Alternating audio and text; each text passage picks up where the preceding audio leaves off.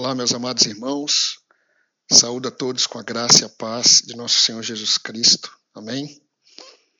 Assim como temos falado, nós estamos experimentando um novo momento, não apenas em nossa igreja, mas como os irmãos têm visto, como nação também.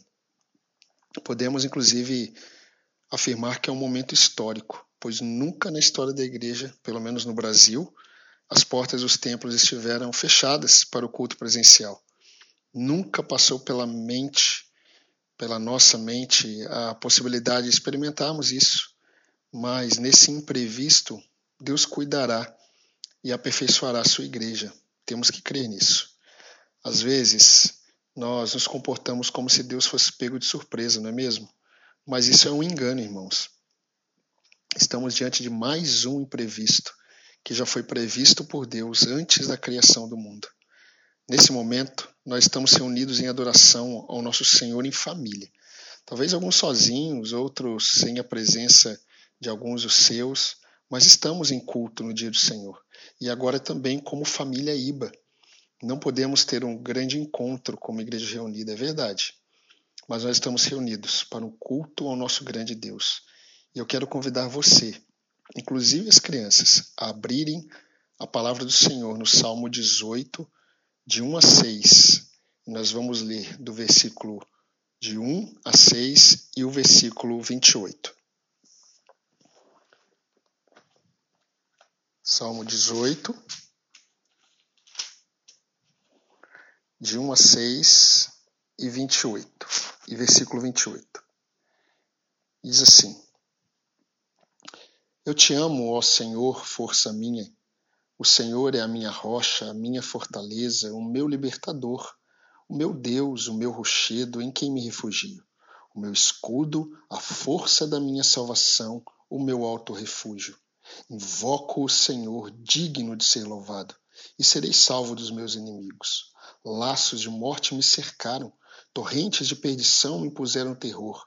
Cadeias infernais me envolveram e tramas de morte me surpreenderam. Na minha angústia, invoquei o Senhor, gritei por socorro ao meu Deus. Do seu templo, ele ouviu a minha voz e o meu clamor chegou aos seus ouvidos. Versículo 28. Porque fazes resplandecer a minha lâmpada, o Senhor, meu Deus, derrama luz nas minhas trevas. Queridos, os salmos são textos escritos em forma de poesia. E eles foram, eles foram escritos a partir das experiências dos salmistas com o Senhor. Esses textos não falam apenas de como eles viam o Senhor, mas como eles viam as circunstâncias a partir do que conheciam de Deus. Aprove a Deus inspirar esses homens para enxergarem e reagirem aos acontecimentos de forma que Deus fosse glorificado não apenas quando eles passaram pelas situações deles, mas também quando eles escreveram os salmos que edificaram o povo de Deus no período do Antigo Testamento e até agora edifica a Igreja de Cristo Jesus. Como nós já temos aprendido em nossa caminhada pela fé no livro de Hebreus, as circunstâncias, elas não revelam a qualidade de nossa fé. O que revela a qualidade de nossa fé é a forma como nós reagimos às circunstâncias. Por isso nós podemos afirmar que a fé bíblica ela nunca é teórica, mas ela é prática. Nas melhores traduções da Bíblia, alguns títulos dos Salmos foram mantidos, pois foram escritos pelo próprio autor bíblico. Nesse caso do Salmo, de, é, Salmo 18 que nós lemos, o título mostra o autor, mostra para quem ele escreveu e quando escreveu. No título está assim: se a sua Bíblia é, possui o título, me acompanhe, por favor. Diz assim o título do Salmo 18: Ao mestre de canto, Salmo de Davi, servo do Senhor, o qual dirigiu ao Senhor as palavras deste cântico no dia em que o Senhor o livrou de todos os seus inimigos e das mãos de Saul. No dia em que o Senhor livrou Davi dos seus inimigos e das mãos do rei Saul, ele escreveu esse cântico dirigindo as palavras ao Senhor. Então, de certa forma, esse salmo, assim como muitos outros, é, são escritos, foram escritos para serem cantados, e mas foram orações ao Senhor. E logo no título, o futuro rei Davi, porque nesse contexto ele ainda não era o rei Davi, o futuro rei Davi nos mostra algumas realidades importantes que determinam todo o conteúdo do salmo. Ele diz assim no título: Salmo de Davi, servo do Senhor. Davi, apesar de ser servo de Saul e se considerar como súdito do rei, tinha em mente que era, antes de tudo, servo do Senhor. Somente um servo do Senhor pode, pode ter esperança diante de um cenário preocupante. Davi não buscava o Senhor porque precisava dos recursos e livramentos de Deus, mesmo sabendo que ele precisava, assim como nós também precisamos, tanto dos recursos como dos livramentos de Deus. Mas Davi não buscava o Senhor porque precisava disso. Ele buscava o Senhor porque se via como um servo dele. E não existe servo sem dependência do seu Senhor. E eu quero fazer uma observação, porque a igreja, nesses tempos, se levanta para orar, para interceder, mas essa deveria ser uma prática constante na vida daqueles que são servos do Senhor, não é verdade? O título ele continua. Davi diz assim: o qual dirigiu ao Senhor no dia em que o Senhor o livrou de todos os seus inimigos e das mãos de Saul. Irmãos, nós temos orado e devemos continuar orando para que Deus abençoe os médicos, os cientistas, na aquisição de um medicamento.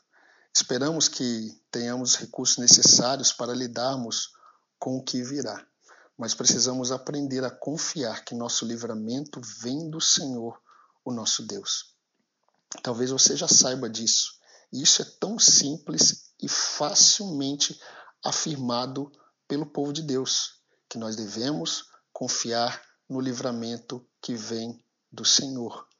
Nós confiamos sim na capacidade dos nossos líderes de conduzir esse momento, mas em quem realmente nós estamos confiando?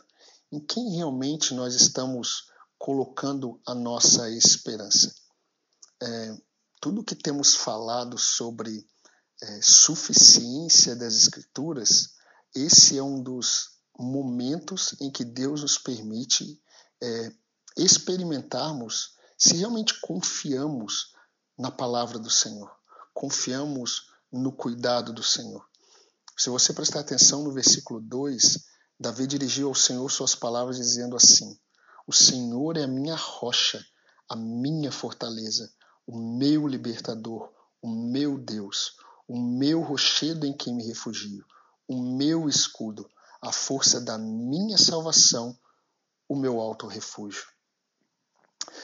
Eu não sei se você já viu alguns treinamentos militares e é muito interessante porque em alguns contextos é, existem as pistas de treinamento e, nessa tarefa de percorrer essa, essa pista de, de, de treinamento muitas vezes os, os, soldados eles se deparam com, com um muro e eles precisam atravessar esse muro e é muito interessante porque muitos eles chegam até o muro e eles não olham para cima. Eles começam é, é, a subir é, da forma como eles acham que tem que subir. Mas é muito interessante porque muitas vezes nós podemos subir uma escada e quando nós chegamos no final da escada, nós percebemos que a escada foi colocada no muro errado. É interessante porque quando nós olhamos tudo aquilo que acontece em cada detalhe da nossa vida, nós precisamos olhar para as nossas convicções e observarmos se realmente as nossas convicções elas são bíblicas. Por exemplo, você tem certeza de que tem colocado sua esperança na parede certa? Sua esperança sobe os degraus da dependência absoluta e plena do Senhor? É simples verificar isso. Quanto mais subimos os degraus de nossa confiança no Senhor, mais seguro nós ficamos. E quanto mais subimos os degraus da escada que está no muro dos homens, mais temerosos nós ficamos. No Salmo 20, versículo 7, Davi escreveu: Uns confiam em carros de guerra e outros em seus cavalos. Nós, porém, invocaremos o nome do Senhor, o nosso Deus. O versículo 30 do Salmo 18, que nós estamos meditando, diz: O caminho de Deus é perfeito, a palavra do Senhor é confiável, ele é escudo para todos os que nele se refugiam. Querido irmão, suba os degraus certos, confie no Senhor e leve outros a confiarem no Senhor nesse momento. E quando eu digo confiar no Senhor, é confiar plenamente no Senhor. E o estado do seu coração revela o nível da sua confiança. Mas uma outra lição importante que eu quero destacar no versículo 28 é como Davi ele entendeu e entendia o agir do Senhor nos momentos difíceis é da vida dele. E olha o que ele escreveu. E eu quero destacar a parte B do versículo 28. Ele diz assim: O Senhor, meu Deus, derrama luz nas minhas trevas. Davi estava diante de uma situação que ele nunca planejou, esperou ou desejou. Mas diante de toda a escuridão que o cercava, Deus se revelou a ele trazendo livramento.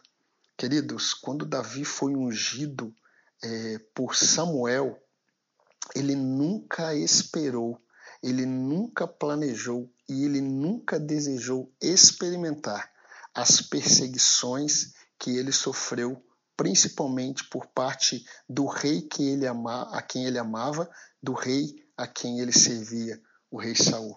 Mas Deus permitiu que ele experimentasse isso antes de se tornar rei de Israel.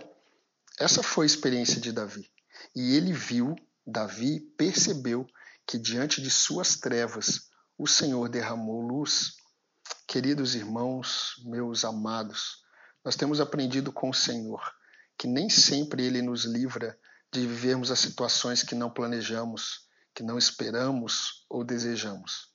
Mas assim como Davi, nós precisamos crer que diante dos possíveis momentos sombrios, o nosso Senhor está trazendo luz às nossas trevas. Ou para revelar os pecados do nosso coração, que ainda nós não percebemos a seriedade e a gravidade deles, ou para nos mostrar as bênçãos que ele nos dá em momentos difíceis. Diante desse tempo sombrio, Deus está nos concedendo muitas bênçãos. Eu quero destacar as bênçãos do Senhor. Por que, eu quero destacar as bênçãos do Senhor nesse tempo sombrio? Porque os pecados que o Senhor ele vai revelar e está revelando, isso está acontecendo e vai acontecer com cada um. O Senhor está aperfeiçoando o seu povo e nós temos que crer nisso. Mas eu quero destacar para você, meu querido irmão da IBA, as bênçãos que o Senhor está nos concedendo. A, a luz do Senhor sendo derramada nesse período de escuridão. E a primeira bênção que eu quero destacar é a bênção da prática altruísta. E o que é isso? Nós temos visto que esse é um momento em que nós precisamos levantar os olhos e tirá-los de nossas próprias necessidades. Nós somos irmãos muito concentrados em nossos próprios sonhos, projetos pessoais, satisfação pessoal. E esse é um tempo de renunciarmos a nós mesmos, visando o bem-estar de outros. E para que isso aconteça, nós precisamos olhar para a realidade de outros. Mas nós temos uma segunda bênção que está se manifestando nesse momento sombrio da nossa história, que é a bênção da família reunida. Queridos, para muitos, se uma situação como essa não acontecesse, eles nunca experimentariam a bênção de orar com o seu cônjuge, com os seus filhos. Muitos nesse momento ficarão desconfortáveis por não saber o que fazer com todos em casa. E é interessante porque esses dias o governador de São Paulo, é, em uma de suas palavras, ele falou sobre o momento que nós estamos vivendo, que nós estamos vivendo o tempo de adequação. E ele está falando exatamente desse contexto, da dificuldade que muitos é, estão enfrentando porque as suas agendas foram totalmente alteradas antes de ter um planejamento. Mas, se sua família está tendo dificuldade com a presença de todos em casa, você não deve achar isso normal, mas anormal para um lar cristão. É tempo de aproveitar, meu irmão, a, a oportunidade, o momento para nos conhecermos melhor, para vocês conversarem mais, comerem juntos, mas principalmente orarem juntos. Não é tempo de cada um ficar em seu cômodo. Isso é permanecer nas trevas, enquanto Deus está derramando sua luz para revelar os nossos próprios corações pecaminosos. E talvez os pecados presentes no seu contexto familiar, na sua cultura familiar. E aí, assim como foi no nosso último momento juntos como IBA, vocês perceberam que choveu praticamente o dia todo, e nós ficamos que quase confinados naquele salão e que bênção que o Senhor nos proporcionou, quantos momentos ali o Senhor nos concedeu de comunhão. Talvez se nós tivéssemos é, com o sol brilhando, muitos estivessem espalhados, mas devido à chuva que caía, nós não tínhamos condições de sair. Então ficamos todos é, naquela parte coberta e que momento abençoador o Senhor nos proporcionou naquele momento. Em casa, agora, você pode ouvir, ver e experimentar a bênção de estar juntos. Aproveite esse momento, meu irmão. Não desperdice essa bênção. Mas uma terceira bênção que eu quero destacar é a bênção do momento devocional. Esse é um momento de aproveitar para o seu momento a sós com Deus. Esse é um momento para valorizar o, a, o devocional em família com o Senhor. É, eu não sei se você percebeu, mas alguns canais fechados de entretenimento foram disponibilizados para que a família brasileira tenha o que fazer. O entretenimento tem o seu valor, mas não desperdice esse tempo na frente de uma série de TV ou de filmes. Leia a Bíblia com mais qualidade, ore com mais tranquilidade, termine o livro que você começou ou Pare de ler o livro que você começou para dedicar mais tempo ao seu momento com o Senhor, com a palavra do Senhor, com oração e mesmo com a sua família. Mas, meu irmão, valorize o tempo devocional. Uma quarta bênção que eu gostaria de destacar é a bênção de interceder. Como o povo de Deus, nós somos convocados a intercedermos neste momento pelos nossos irmãos e por todos os homens, como faremos logo mais a nossa liturgia. Provavelmente você já tenha feito enquanto você está ouvindo esse áudio. Jesus Cristo, nosso Salvador, ele intercede por nós como sumo sacerdote. O Espírito Santo intercede por nós quando oramos. Interceder é imitar o ministério do Senhor. Querido, se até hoje a oração intercessória não faz parte do seu devocional, se torne um intercessor nesse tempo de crise. E por último, eu quero destacar a bênção da valorização do corpo de Cristo.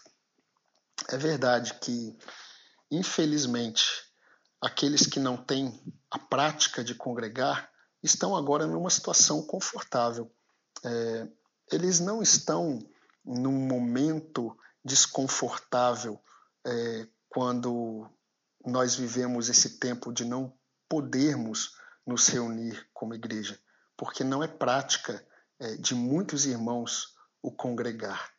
Mas diante de todas as obras do Espírito Santo presentes em nossa salvação, uma das mais evidentes é que o Espírito Santo nos coloca juntos como povo. Se você ler Atos 2,44, lá diz assim: Todos os que creram estavam juntos.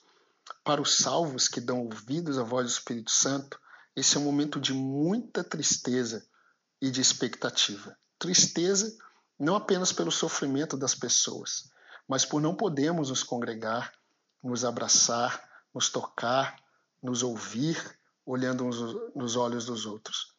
Eu, no seminário, aprendi muito com muitos pastores, mas teve um pastor que ele me chamava muito a atenção pelo seu zelo e cuidado pastoral, pastor João Arantes.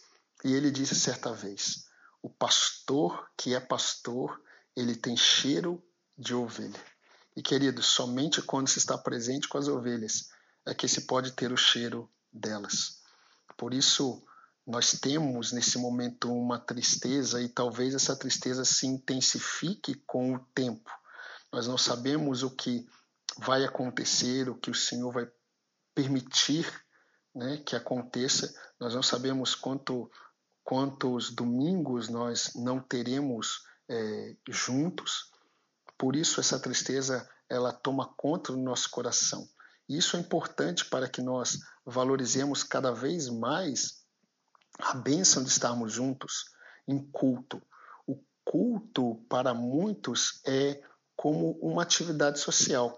E quando você coloca o culto coletivo no mesmo patamar de uma atividade social, fica difícil a competição, porque se aparece um visitante na sua casa, você troca o culto pela visita. Se surge um outro evento, um aniversário ou uma outra situação, você vai trocar é, o culto por esse outro evento. Mas quando entendemos que a igreja reunida é muito mais, e eu creio que nem seja um evento social, é muito mais do que isso, nós damos o devido valor para aquilo que deve ter o devido valor. Mas também cria em nós uma expectativa esse momento. A expectativa de desejarmos que muito em breve possamos estar juntos novamente. Querido, valorize o estar juntos com os irmãos. Davi, ele escreveu um salmo especificamente para a reunião do povo em adoração. Salmo 133. E no versículo 1 ele começa dizendo assim: oh, como é bom e agradável viverem unidos os irmãos. Caminhando para o fim, nesse tempo de escuridão, vamos enxergar a realidade que Davi enxergou. O Senhor está derramando luz em nossas trevas. O Senhor, nesse momento, ele está revelando por meio dele, da sua luz, da Sua palavra, de tudo aquilo que temos ouvido até hoje. Não é por um acaso que nós temos caminhado nesse período já há um tempo falando sobre a fé.